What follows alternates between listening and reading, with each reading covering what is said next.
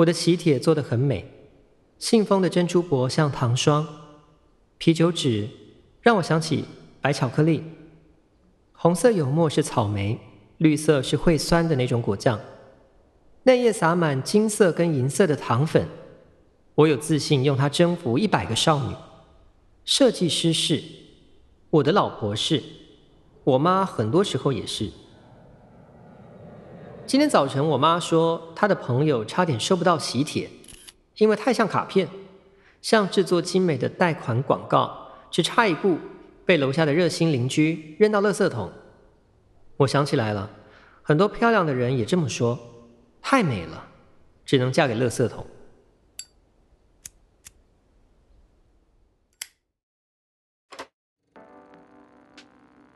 美丽的东西或许有一些看不见的问题。最大的问题是我相信她是美丽的，或许就能够多点同理心。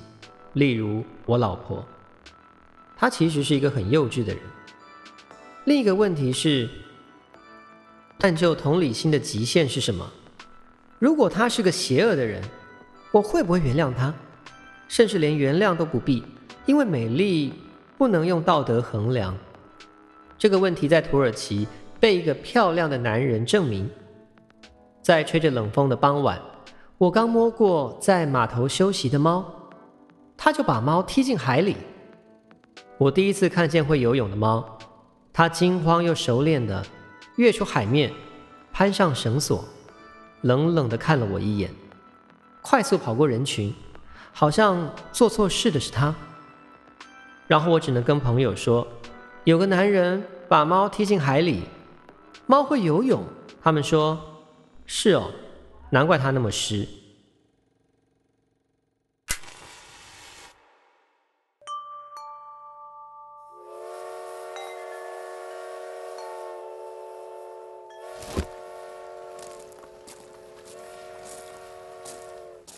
诗人说梦，说梦，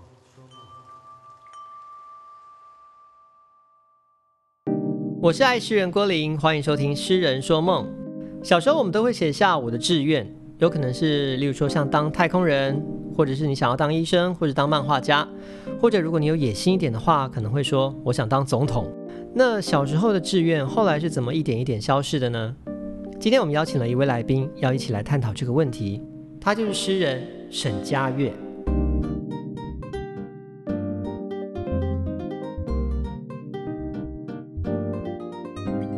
这个主题呢，其实也是为了这一位来宾量身定做的，因为他在一三年的时候出了一本诗集，书名就是《我想做一个有用的人》。嗨，大家好，我是嘉悦。小时候朋友都叫我拉面，那为什么叫我拉面？可能待会会不知道会不会讲到。你我觉得你可以现在说啊，为什么？因为我们时间非常短。呃，国小同学把我的名字，我叫沈嘉悦嘛，那不知道为什么有人就幻听听成拉面。然后我就变成拉面了，那真的要很幻听呢？对，但是我觉得人生大部分的事情都是这样子。你马上就可以带到很有诗意的一句话，真不愧是沈佳悦先生啊！没有没有，真的真的，就是现实生活都是比虚构要来的荒谬许多。首先，先谢谢你来上我们的节目。我会邀请你来当我们的来宾呢，主要是让我们的听众朋友可以感觉一下所谓的诗这件事情，有时候并不真如我们想象中的那样，嗯，那么的。浪漫或唯美，或者是很文青，因为我觉得你的作品有一种很特别的氛围，非常的独树一帜。呃，我在想什么是浪漫，什么是唯美，什么是文青这样。那其实这问题我也是经常问我自己，但我可能只能哦，就借用可能这阵子大家蛮知道的一个知名人士，就是有一个世界第一名的牛郎嘛，说这世界上只有他跟他以外的男人。基本上每一个创作者心里面大概也在想类似这样的事情，就是只有我跟我以外的诗人，只有我跟我以外的诗，就是非常的自恋。呃，没有人可以替代你做出来的东西。嗯，你要有这样子的自信跟觉悟。所以当它变成一种风格的时候，比如说大家会可能形成一种既定的刻板印象，容易形成既定印象，好了，不见得是刻板。不见得是正面或负面，嗯，比如说诗就一定要有距离，就一定要符合一定的美感，嗯，就一定要跟我昨天看到的很接近的时候，我认为这个对作者来讲是一件有点危险的事情。啊、呃，我自己在写东西的时候，可能想的不见得只是跟别人竞争，或一定要写出嗯、呃、很厉害的东西。嗯、没有，我在想的是有哪些东西是只有我可以写得出来。也许字字句句看起来拆解起来都可以似曾相识。比如说我的语言相对白话一些。比较有一般人阅读上面的可以好联想的那个情境，嗯，情境底下有暗藏一些东西，像我自己就是一个死意男，所以有很多猥亵的或者下流的一些想象，嗯、我比较没有去遮掩它，我觉得我需要加入那个东西，以代表这个东西是只有我能够写出来的东西。前一阵子我刚好跟另外一位朋友，我们在聊到当今的华语诗坛里，好了。就在男同志，他其实也有属于自己的书写风格，通常不会回避关于肉体这件事情。女同志也是，作品里面通常都会好好的去探究关于肉体、关于性爱的愉悦。但是呢，在异男的作家里，很少看到愿意正视这块欲望的人。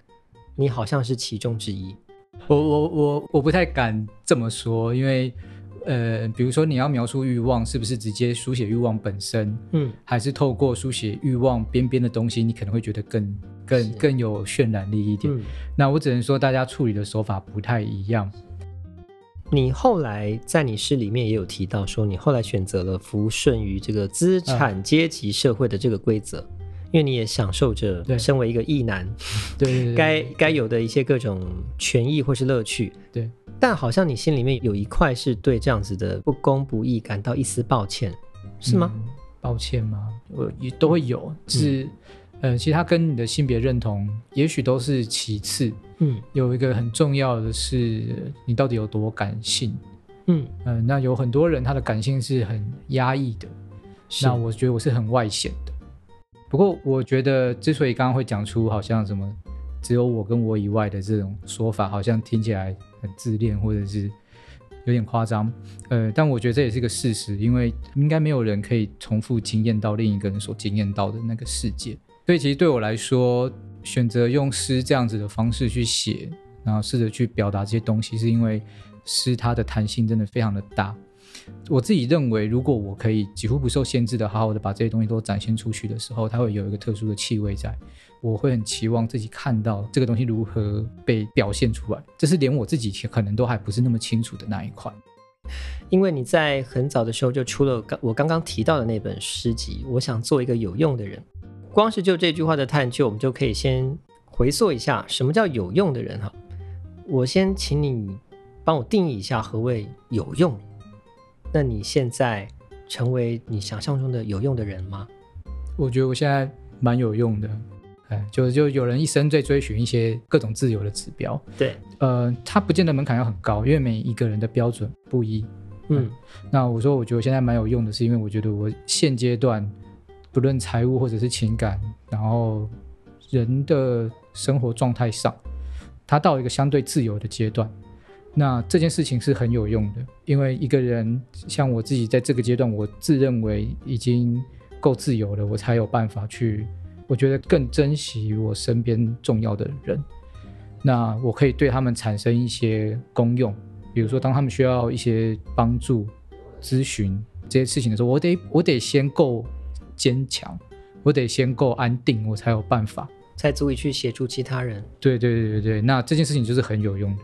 那我现在坦白说，就我自己认为，我差不多进入这个阶段。好，那我觉得我们可以把时间再稍微往回一点点。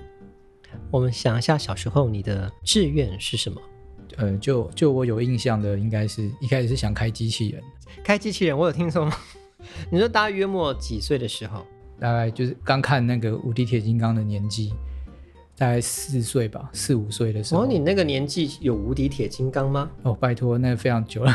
因为无敌铁金刚，我如果没记错，应该是大概六零年代的。差不多，大机器人的辉煌的时代，就是差不多从那个时候开始延续。对对对对，其实七零年代之后就一直陆续产生影响，把它想成现可能是现在的漫威啊，或者这些东西对年轻人的影响这样。那我就是受到巨大机器人，单纯是一个意向上的吸吸引我。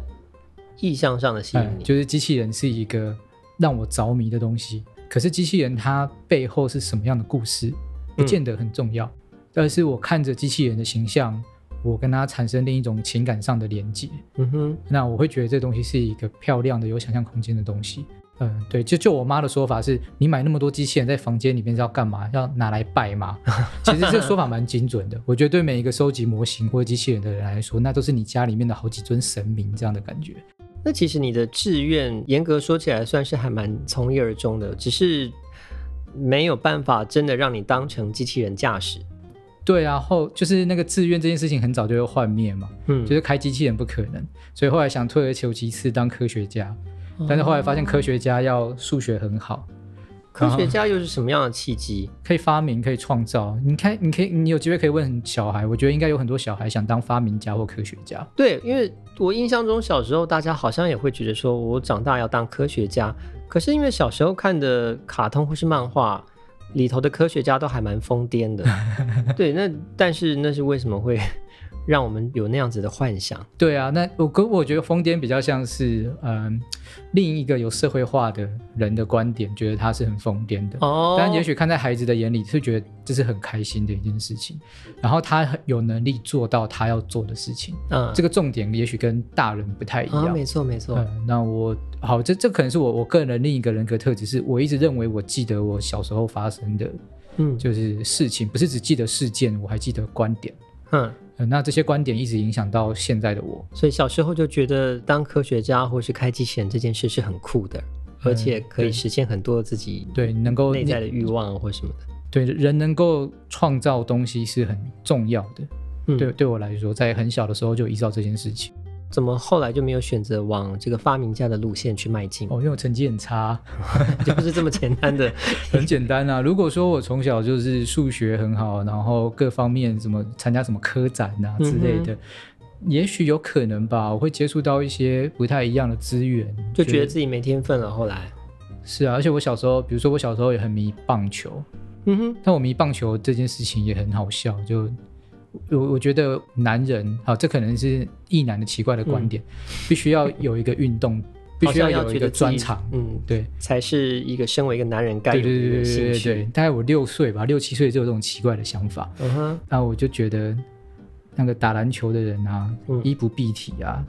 很丑。等一下，打篮球的人有衣不蔽体吗？然后他说穿吊嘎有没有？然后那边跑来跑去，然后跟人家冲啊，装备又少，短裤啊，看起来很 low。嗯，了解。然后看到棒球就不会，哎，棒球感觉那装备很多，它就是变形的西装的那种感觉。嗯、这还蛮有意思的，就是你觉得跟机器人一样，你必须要有一个外在的东西去呈现你的这个专业。对对，而且我很喜欢看，就是事情被逆转过来。嗯哼，像我第一次支持的球队就是分数落后的球队，嗯，是，呃，已经解散很久，叫魏全龙。哦，小时候我也很爱魏全龙，真的。那我记得那第一场比赛就是，嗯、呃，就是黄平洋投手，然后对手是统一师，统一师投手是谢长亨。你到现在还记得？我当然记得，第一局输四分啊，零比四。嗯，然后职棒四年的比赛，嗯。统一狮就变成我那时候最讨厌的球队，因为一开始 还是魏全龙一开始就输掉，然后我都很怕统一狮这样子。嗯哼，那小对，就是就是对我来讲那些事情是，嗯、呃，我我会记得原因，然后呃，我很期待他有机会可以翻转。后来越来越大之后才发现说我很喜欢，呃，站在那样子的角度去看世界。你说站在那样的角度是指站在宏观视角去看，还是说站在弱者的角度去看？可能是弱者跟不一样的角度。嗯。嗯，我不太喜欢跟别人一模一样，可是我知道跟别人一模一样好像会比较安全一点。我不喜欢那种木已成舟的那种感觉，我觉得那东西就没有值得期待，也不精彩。木已成舟的概念是什么？然后我打个比方好了，就是我也很喜欢玩游戏，是，可是总会有一个阶段让我卡住，就是快要全破的时候。你的资源已经囤到了差不多了，你已经可以很轻松的迎来结局的时候，我就会失去动力去玩这个游戏。为什么？所以哦，你不是那种结局型玩家，就是我不管怎么样，我就是先拼到结局再说，一定要破关。当然也会想要看结局。呃，整个游戏最没有动力的时候，对我来说就是快要接近完成的时候。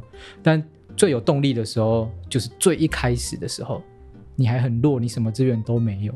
你要绞尽脑汁去思考这一切，去帮他收集各种资源，让他拥有足够的权利去打倒最后的关卡。所以这这个东西对我来说是一个性格上的缺陷的，因为反映到现实生活也是很接近。就我可能都是雷声大雨点小的类型，就是一开始都已经想好我要怎么去完成这个专案，对，对，但到最后一刻，明天就要办了，你就抽手，哎，我有点兴致缺缺，哎，你们去办吧，这样吗？呃，但但是不见得不会，那不会那么不负责任了。对对对，我现在还算社会化，嗯哼，对，但但是如果两个的动力可以拿来数值化比较的话，嗯，我我觉得我的动力会在一开始比较强。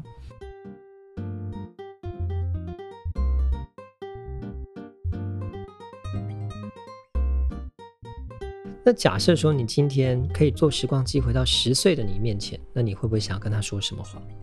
十岁，我想想看，呃，那时候的你还是很喜欢机器人吗？都喜欢呐、啊，也还想要当科学家。哎，十岁好像比较没有了，十岁花很多力气在，呃，想办法把那个索马台的索马器破坏掉。跟十岁会不会有点太早？不会啊，不会吗？我。超九岁就开始打手枪了，所以十九岁就哎，九岁是不是有点还没有发育完成，打不出东西来啊？但他是可以勃起的状态，会而且会爽，真假？我我也不明白，就我有朋友跟我讲说他什么很很大的时候才去学怎么怎么打这样，然后我的想法就是说不对吧？你小时候难道没有这个需求吗？所以其实你的异于常人是从九岁就开始。呃，而且我们对九岁的正太一般来讲是抱着很纯洁的心态在看这样子的小朋友的。我们通常只会说：“哎，你以后长大想要做什么吗？”我们不会想象说他原来在家里都在做一些脏脏的事，不也也不会脏啦。就是如果你今天有养小动物的话，嗯哼，他发情的时候还不是抓着你的手狂干？你这样讲好像也有道理。对啊，小动物就这样子嘛。那人也是动物啊，人有那个非常动物的一面，有那个。你要讲说原始的需求也好，嗯，可是它就是一种冲动啊。过去我们的时代不太会谈论这些事情，因为那个欲望本身的压抑是根深蒂固的嘛。